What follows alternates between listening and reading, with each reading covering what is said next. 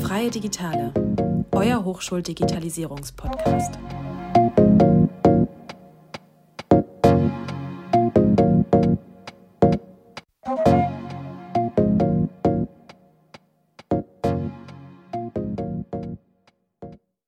Willkommen zu einer neuen Folge Freie Digitale.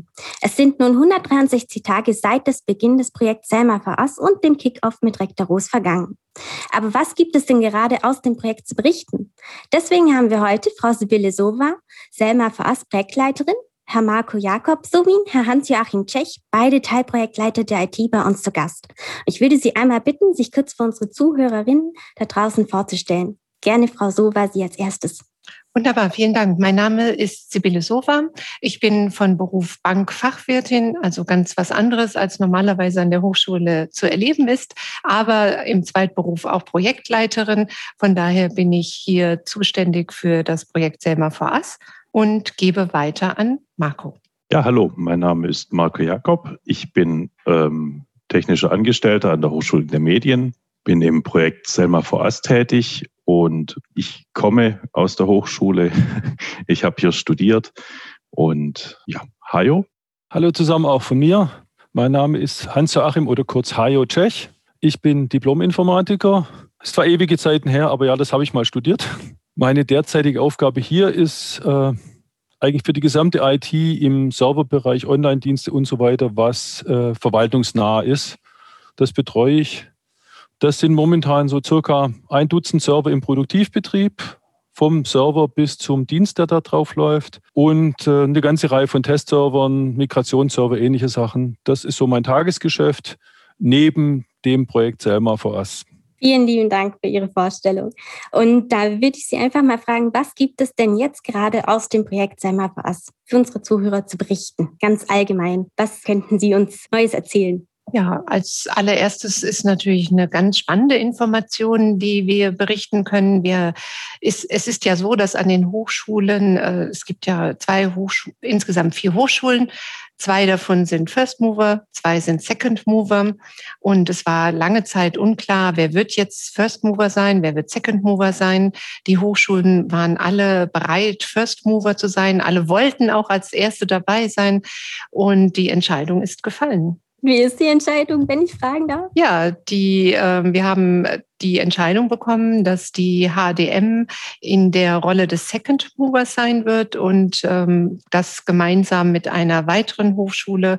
Von daher ist es für uns natürlich jetzt im Projekt ganz spannend, dass wir etwas mehr Zeit haben, auch uns auf das Ganze, was da jetzt wirklich auch mit viel Arbeit verbunden ist, vorbereiten können. Okay. Ja, über das Verbundprojekt haben wir ja auch schon in der vorletzten Folge mit Rektor Roos gesprochen. Gerade haben Sie ja schon ein bisschen gemeint, wie diese Koordination zustande gekommen ist. Können Sie noch ein bisschen mehr darauf eingehen, wie die Umsetzung des Selma VAS-Projekts hier im Verbund stattgefunden hat oder wie Sie gemeinsam hm, sich informiert haben, wie die Kommunikation war? Ähm, ja, ich glaube, ich kann da auch relativ konkret im Prinzip so weit berichten. Das äh, Projekt besteht ja aus etlichen Teilprojekten, die auch unterschiedlich starten. Und ich habe neben der IT, die ich eigentlich bis jetzt eher nebenher mitgemacht habe, das hat hauptsächlich der Marco verantwortet, äh, war ich auch mit drin in den Teilprojekten Studierendenmanagement und Bewerbermanagement, die schon vor einiger Zeit losgelaufen sind. Das waren die beiden ersten Teilprojekte, die gestartet sind. Deswegen gibt es da auch so ein bisschen was tatsächlich schon aus der Praxis oder was heißt ja aus der, ja, aus der Praxis zu berichten. So die letzten drei, vier Monate haben wir uns im Prinzip so sechs bis acht Stunden täglich in irgendwelchen Video-Workshops, Key-User-Schulungen, ähnlichen Sachen getroffen mit den Partnern und mit den anderen Hochschulen und haben gemeinsam einmal abgestimmt, äh, welche Anforderungen haben die Hochschulen bzw. die Partner haben eben die offenen Fragen, die sie noch hatten, wo Dinge zu klären waren, an uns herangebracht. Und wir als Hochschulen haben dann im Prinzip unsere Prozesse dargestellt, unsere Anforderungen dargestellt, damit die Projektpartner noch etwas genauer verstehen, wie die Dinge bei uns an den Hochschulen ablaufen. Es gab natürlich einen Anforderungskatalog im Vorfeld, aber es muss einfach im Nachgang immer noch genauer besprochen werden, wie das im Detail aussieht.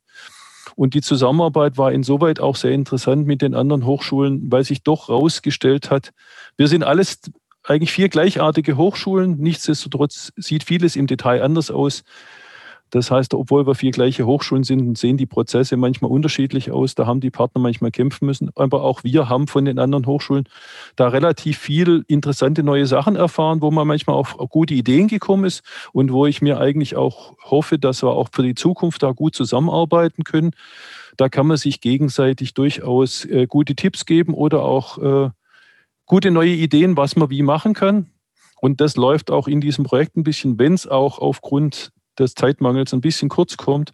Also die Koordinierung der vier Hochschulen, die da zusammenarbeiten, ähm, das fällt gerade ein bisschen dem Zeitmangel zum Opfer, weil das Projekt doch relativ umfangreich ist und wir doch einen sehr sportlichen Zeitplan haben.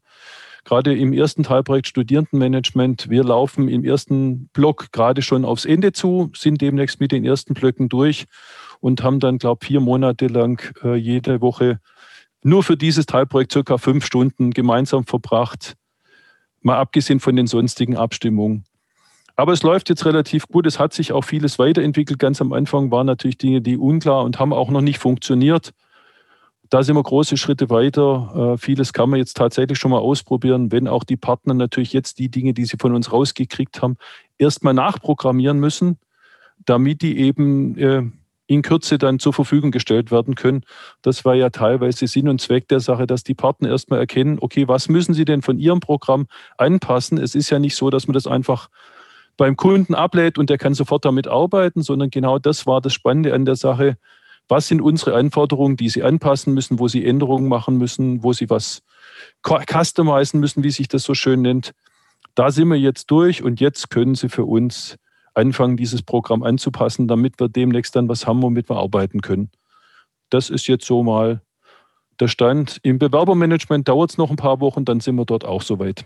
Ja, ich glaube, das war vielleicht schon mal ganz interessant, oder? Ja, auf jeden Fall. Das sind schöne Nachrichten, dass es schon so gut läuft aktuell. Herr Jakob, haben Sie dem vielleicht noch ein bisschen was hinzuzufügen? Sie sind da ja auch involviert. Ich muss das jetzt erstmal verarbeiten, was der Kollege da gerade erzählt hat. Aber nein, ich muss natürlich auch sagen, ich finde es sehr spannend, mit äh, zum, auf der einen Seite mit den Dienstleistern zusammenarbeiten, zusammenzuarbeiten und natürlich auch mit den anderen Hochschulen, weil wir haben ja theoretisch über die letzten fast 20 Jahre dasselbe System eingesetzt mit unterschiedlichen Ausprägungen, wie es Hajo schon erzählt hat. Wir haben allerdings, jede Hochschule hat im Prinzip eine komplett andere IT. Und wir haben jetzt nicht nur ein IT-Projekt, äh, auch ein organisatorisches Projekt zu einem gewissen Grad, aber diese völlig, teilweise völlig unterschiedliche IT, da jetzt hier eine ich will fast schon sagen, Systemlandschaft reinzubringen, das ist eine sehr spannende Aufgabe. Also auch für, ähm, für die jeweiligen Hochschulen, also für uns, die wir uns um die IT-Koordination oder um die IT in diesem Projekt kümmern. Und ich will jetzt das C-Wort nicht ganz aussprechen, aber ähm, das hat natürlich schon auch Auswirkungen. Dieses Projekt wäre garantiert ein bisschen anders gelaufen, ähm, hätten wir gerade nicht diese Pandemie, vielleicht auch mit einem anderen Tempo, aber ja, man, man gewöhnt sich an vieles und ich glaube, wir kommen ganz gut vorwärts, auch wenn es immer mal wieder so ein paar kleinere Unwägbarkeiten gibt, die wir jetzt nicht ausbreiten müssen. Aber ähm, es ist doch ein sehr spannendes Projekt. Es hat das auch Spaß macht zu einem gewissen Grad zum größten Teil. Ja, aber ich glaube, Probleme sind einfach normal und aus denen lernt man ja auch, also völlig normal.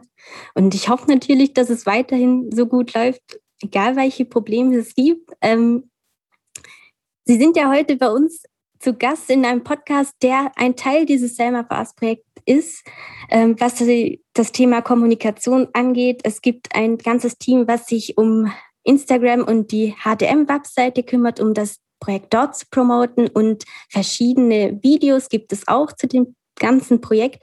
Und ähm, ich würde gerne an Frau Soma nochmal die Frage stellen, was halten Sie von unserer Arbeit, beziehungsweise ähm, wie, wie funktioniert diese Kommunikationskampagne dieser Art mit der Involvierung von Studierenden?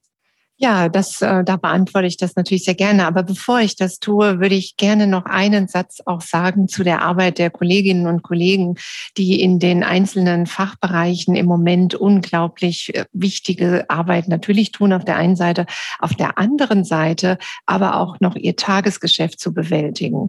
Das ist so großartig, wie die das machen und wie motiviert sie sind, auch wenn es mal eine Schwierigkeit gibt und man auch mal einen Tag hat, an dem man wirklich platt ist, wenn man man abends heimkommt.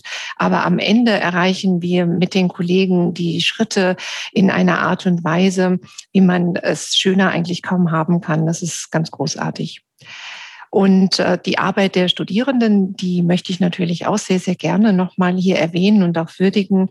Wir haben in der Tat ja schon im letzten Jahr mit Frau Schwarzers Unterstützung angefangen, hier kommunikativ zu arbeiten, zu interagieren. Die Podcast-Serie, die entstanden ist, ist ja schon eine längere Zeit entstanden. Wir, also wenn ich die Folgen mir auch so anhöre, dann sieht man da auch eine stetige Entwicklung. Das ist quasi wie ein Zeitdokument. Wenn man die nachher alle aneinander hängen würde, finde ich großartig.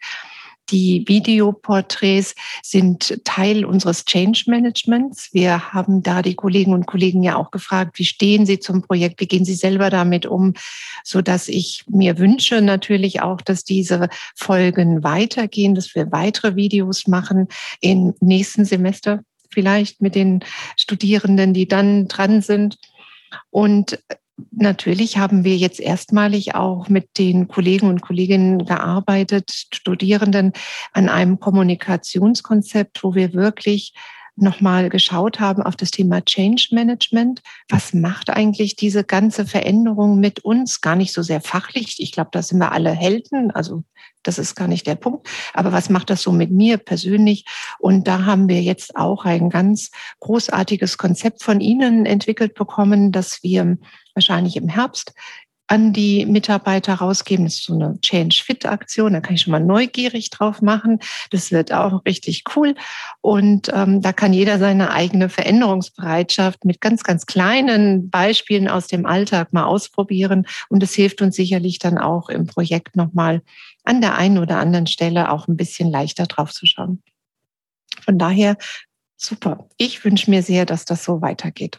Das äh, freut uns natürlich ganz arg zu hören. Und äh, diese Challenge, von der habe ich auch schon was hören können. Das ist wirklich richtig cool. Bleibt also gespannt. Und ich darf mich jetzt auch ganz herzlich bei unseren Gästen schon bedanken und freue mich ganz arg, dass Sie heute hier waren, um aus dem Projekt zu berichten. Dankeschön, Frau Sova, Herr Jakob und Herr Tschech.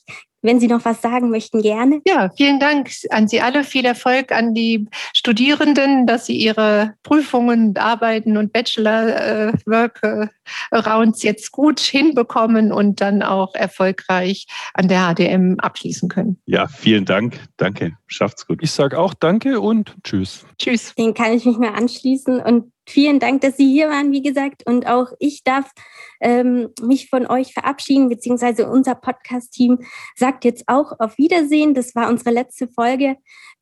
Kommt gerne in das Projekt. Es macht wirklich richtig viel Spaß, ähm, die Folgen zu konzeptionieren, durchzuführen und euch zur Verfügung zu stellen.